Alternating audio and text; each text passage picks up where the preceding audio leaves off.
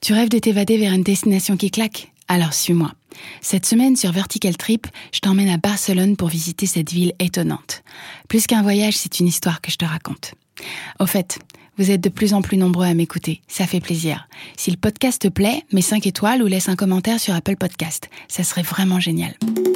Vertical Trip.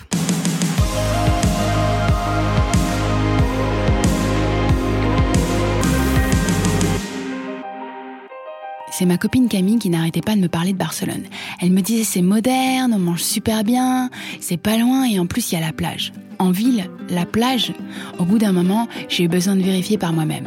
Et me voici à la gare Montparnasse à 8 h du matin. Même pas certaine que ça me plaise. Au moins, le voyage m'a pas coûté cher, moins de 100 euros, si tu t'organises un peu en avance. Le voyage dure la matinée et me voici à la gare routière. C'est quand même assez grand, donc faut pouvoir se repérer, mais je trouve enfin le métro. Je sors à la Familia Sagrada et remonte Carrer de la Marina pour enfin arriver chez mon hôte Airbnb, Georgia. Malgré mon retard et mon look échevelé, elle m'accueille à bras ouverts et me montre ma chambre. Super jolie, colorée et j'ai même un grand balcon. Par chance, elle parle anglais. On discute un peu, elle me montre quelques prospectus de tout ce que je peux visiter à Barcelone et je vais me coucher. Le lendemain, c'est la chaleur et la faim qui me réveillent. Georgia est déjà partie au travail et j'ai l'appartement pour moi toute seule. Mais pas question de rester enfermée. Je me douche rapidement et m'en vais en quête d'un brunch. J'ai entendu parler d'un super lieu près de la Casa Mila que je dois visiter. Autant faire une pierre de coups. Et je prends directement le métro pour être sur place. Sur mon chemin, je me rends compte que je suis dans l'un des quartiers les plus touristiques de Barcelone. Il y a foule de restaurants, cafés cool, et je passe devant l'impressionnante église de la Familia Sagrada, l'œuvre emblématique d'Anthony Gaudi, sortie tout droit d'un film de science-fiction. Comme je dois la visiter plus tard, je jump dans le métro. Direction diagonale, la ligne 3. Ce qui me saute aux yeux, c'est que les gens ont l'air tellement chill et c'est super propre. Ça y est, c'est ma station. L'adresse de ce merveilleux brunch est Passei de Gracia, au 92. Les rues sont immenses et me voici devant le café des Pedreras. Ça a l'air assez chic, mais le prix est abordable. Je rentre, ma table. Un brunch, s'il vous plaît. Avec des tapas aussi. Le serveur sourit. On a dû lui dire 50 fois. Le cliché de la parisienne qui tient absolument à goûter ses tapas en Espagne.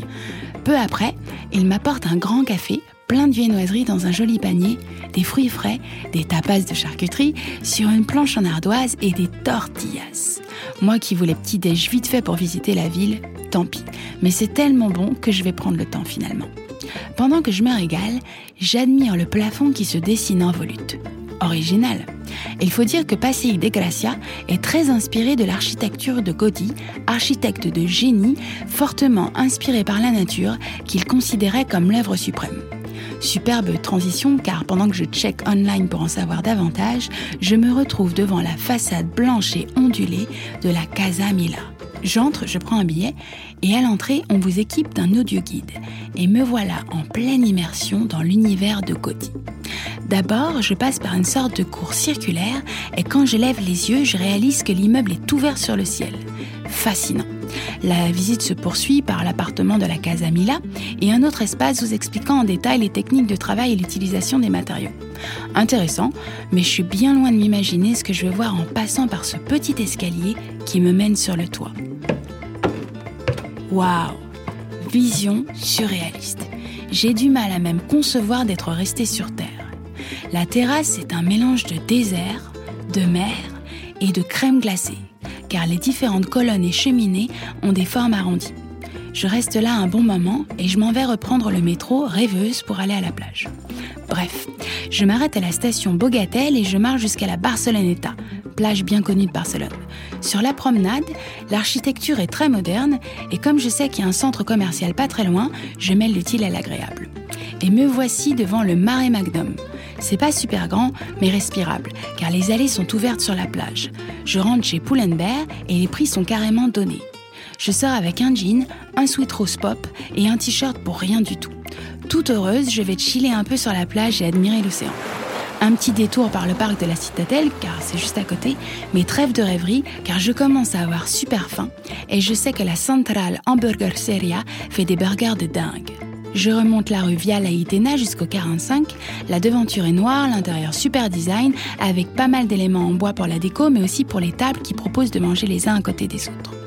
On commence par choisir son pain, fait maison évidemment, puis vous pouvez choisir entre un steak haché classique ou le Black Angus. Perso, j'opte pour le Black Angus, car il a plus de goût et beaucoup moins gras.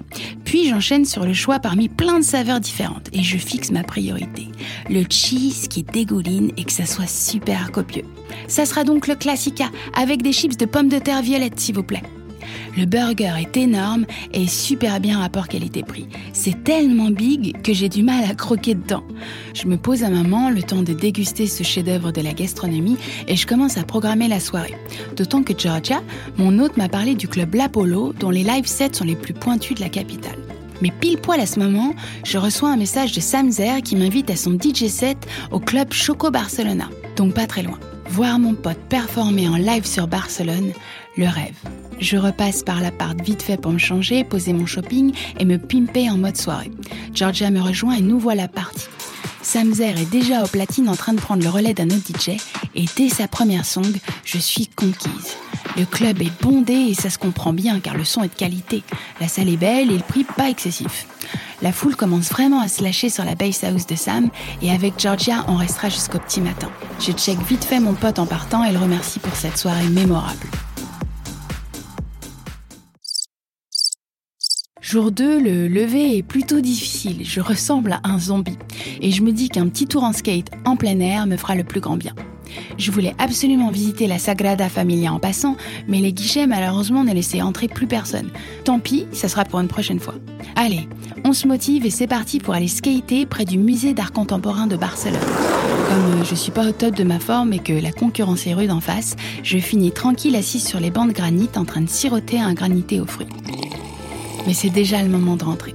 Barcelone m'a littéralement secoué tant l'activité culturelle est dynamique, et je l'associe au fait qu'elle a acquis son statut de capitale de la région autonome il n'y a pas très longtemps.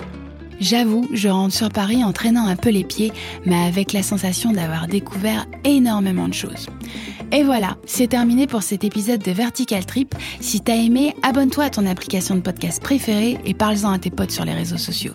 Nous, on se retrouve lundi prochain pour un nouvel épisode et en attendant, prends soin de toi. Bisous. Trip.